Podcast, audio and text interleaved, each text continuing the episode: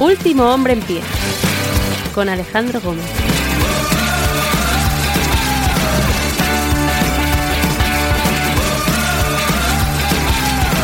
Buenos días, buenas tardes, buenas noches. Bienvenidos, yo soy Alejandro Gómez. Hoy es 18 de abril del año 2023 y este es el episodio 621 de Último Hombre en Pie, un podcast de lucha libre. Resulta que Monday Night Raw de repente cogió vuelo y sobre todo Triple H ha sabido estabilizar todas las ideas y todos creo los problemas posteriores a WrestleMania que vimos en el Raw After Mania. Ya no es una casualidad, sino que de verdad va viento en popa y de verdad la construcción a Backlash está siendo para mí muy positiva y sobre todo están añadiendo varias cosas que pueden parecer secundarias, pero que de hecho cambian mucho la visión de eh, una historia o cambian mucho la visión de una facción. Es el caso de Solo Sikoa, indudablemente el protagonista por WrestleMania.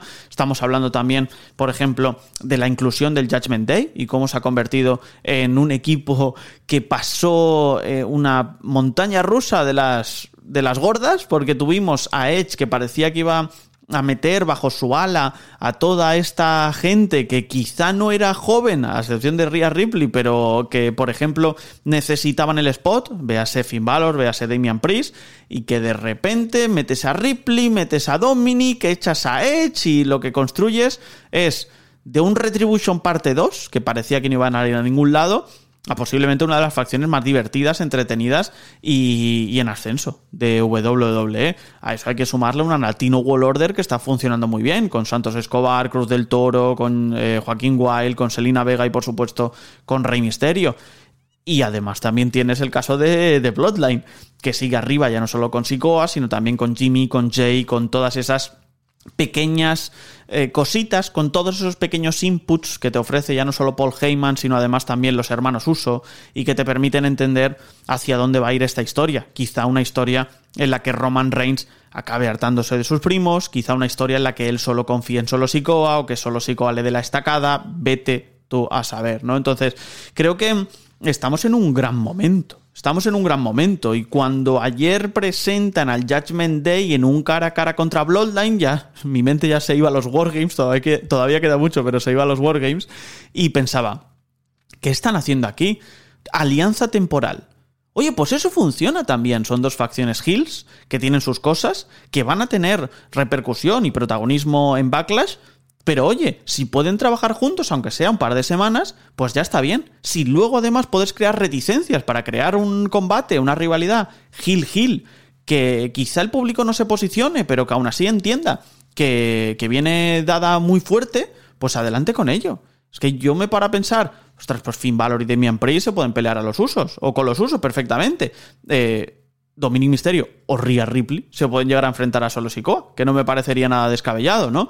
Eh, en fin, se abren muchos frentes. Se abre el frente de Rhea Ripley siguiendo en televisión, construyendo la historia del Judgment Day y aún así llevando el título de SmackDown en su hombro. Y eso creo que le viene estupendamente bien al show y muy pero que muy bien a los semanales.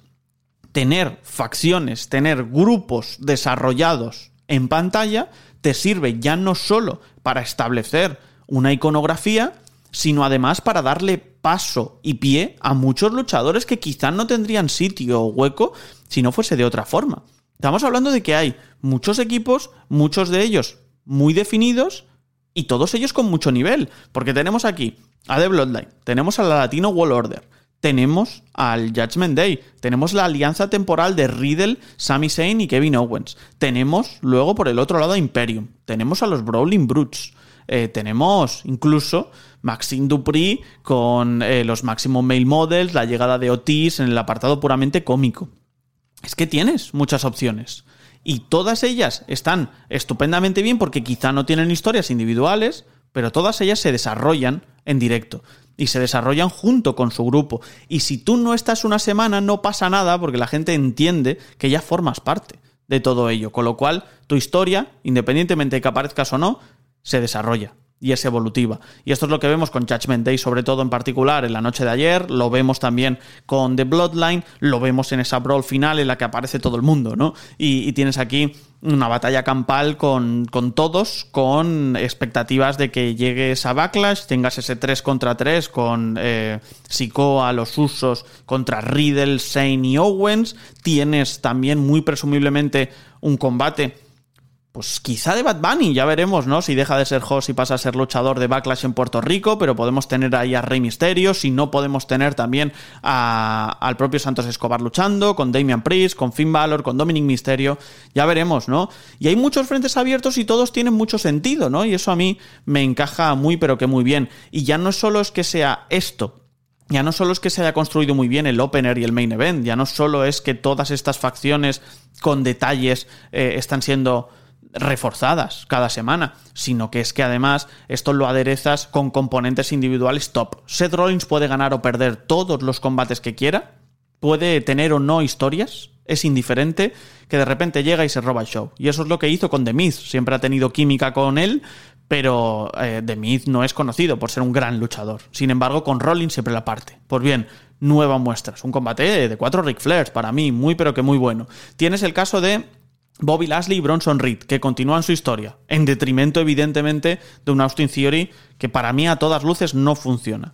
Tienes el caso de la división femenina por parejas, les están intentando dar un poquito de empuje, para mí sin éxito porque todo es arbitrario, ¿por qué hace equipo Candice LeRae, en este caso con Michin, y no hace equipo, por ejemplo, con Nikki ASH, ¿no? Que en teoría, a pesar de que es Hill, era la que se estaba reconstruyendo y la que buscaba su cobijo bajo el brazo de Candice LeRae.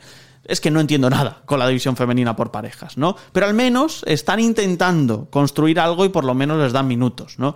Bianca Belair tiene combate con Dakota Kai. No es un combate malo, pero no me cuenta nada en ese sentido, ¿no? Aún así, es el primer paso para enfrentarse a ellos Kai. Tienes a Cody Rhodes, que es el gran héroe americano, siempre mi mente se va a los, a los increíbles, ¿no? Cuando decía Edna, eh, le decía al señor increíble que sin capa, que no puedes tener capa un superhéroe porque se... ¿Te está gustando este episodio?